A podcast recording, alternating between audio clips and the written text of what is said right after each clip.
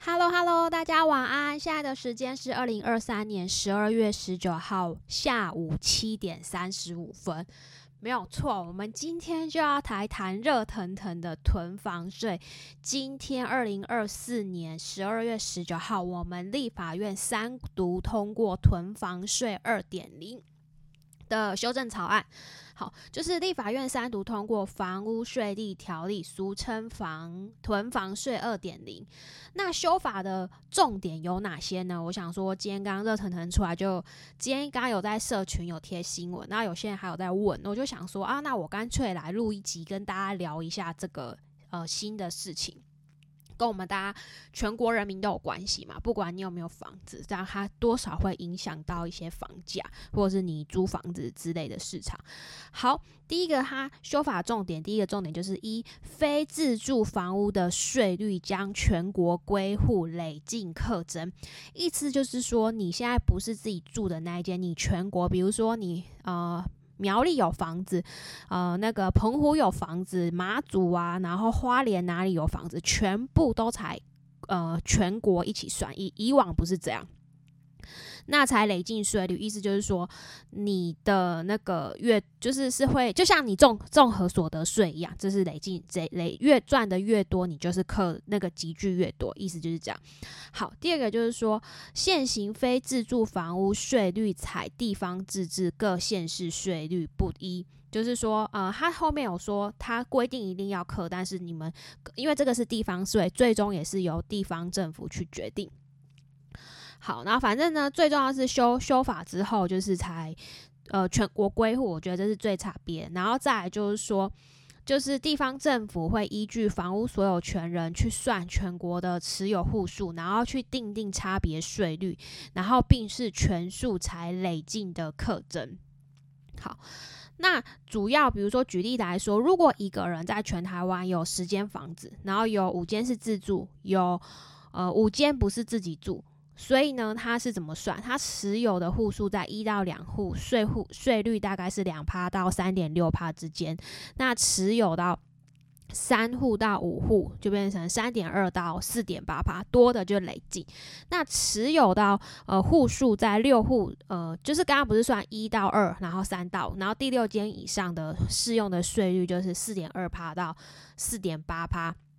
然后，如果你不是自住的房屋税率，最高是调高到四点八趴。那现在的法律是非自用住、非自己住的房屋税率最高是三点六趴。修法之后就是提高到四点八趴，这样子就是会使上如使那个，如果你手上有多户的投资客，你就只是放在那边没有出租，你就要面临更高的那个税的那个压力。所以这个是属于持有税。那建商的余屋也是采用全国统一的标准，像现在现行的建商持有代售余屋，它会依照持有的年限不同，是适用在一点五趴到四点五趴的税率。修法过后，然后全国就是采统一的标准，就是持有两年内的余屋税率，建商的持有成本就是两趴到三点六趴，超过两年的话，就是税率是两趴到。四点八趴，这样子就会让那个建商持有余屋的成本增加。这样子我觉得就是就比较不会拱价了，他可能就比较会。假如那个建商有现金压力，就会卖。像我最近有，我还是会持续看房子嘛，因为我做法拍，再来我也会看一些中古。我看我逛那个什么五九一啊，新房屋还是什么忘记，反正就是我就看到那种十几年的，已经是十几年的房子哦，从化区，然后还在毛坯，你就知道那个建。商都多么舍不得卖，就是整个超级毛坯的，都已经十几年新。不管是台北市，我有看到，然后桃园那边就就是这样。这是我最近观察到的。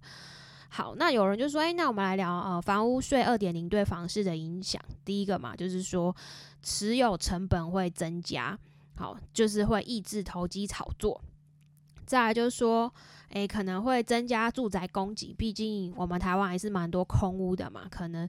呃，希政府可能希望可以减缓房价上涨的压力，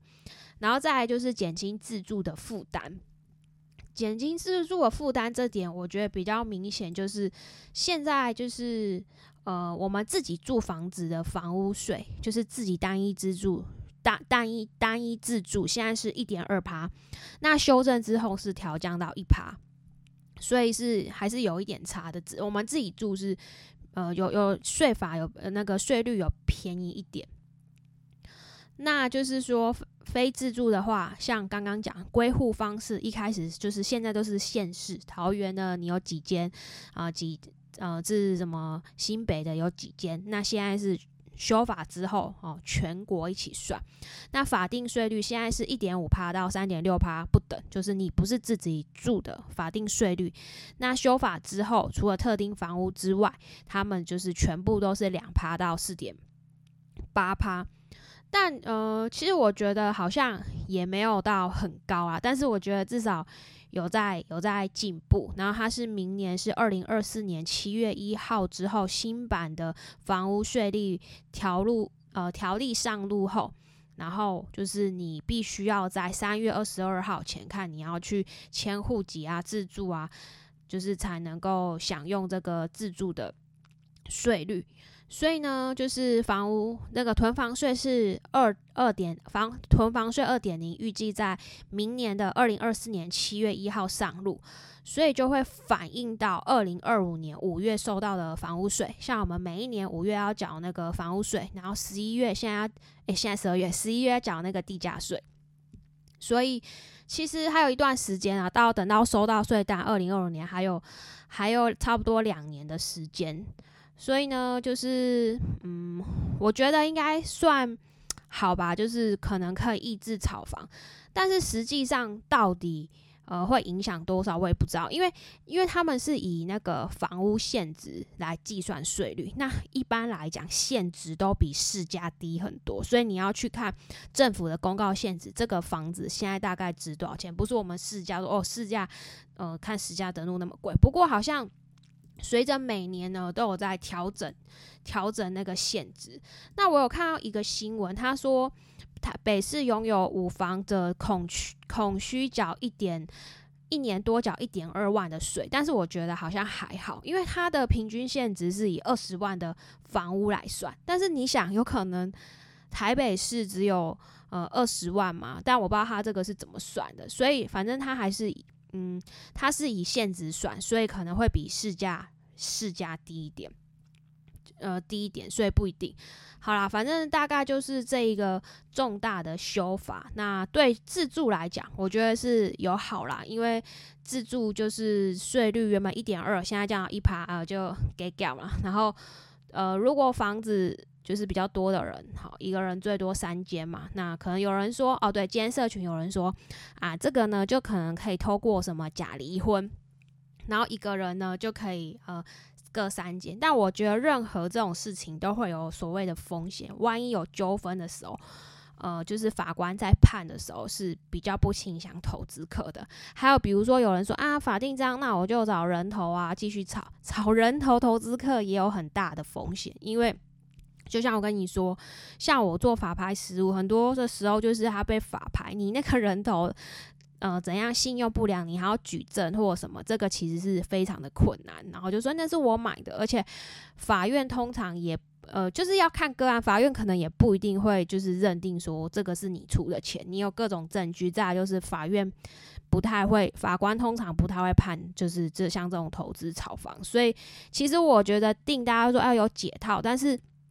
那些投资客，他们还会是会面临风险，比如说他找找到一个投呃人头投资客，然后他用他的名义去买房子，那他买了之他持有期间，那这个投资客呃这个人头他突然就是死掉了，呃怎么办？那 那你的钱，我觉得其实很大的概率就打水漂，就变成说那个人头可能可以去继承这个财产，所以就是。所以我觉得没有想的那么简单啦，就是还是有那个风险。我觉得人头这个风险很大。啊，再来你说什么假离婚，那那你的夫或妻搞不好 这就真离婚，这就就有些人觉得了大了嘛。好。那以上就跟大家分享，呃，今天最新的新闻，好，囤房税二点零。那之后他们有说，就是看各县市修法出来一些比较细节的东西，他们之后那个看是财政部还是哪边会在公告。哦，对，他有说哪些人不受影响，比如说你是自住超过三户，或者是社会住宅，或者是说公益出租人，你免费出租别人，那你就是房屋税率就是一样维持一点二趴。好啦，那今天就先聊到这里，那我们下次见，拜拜。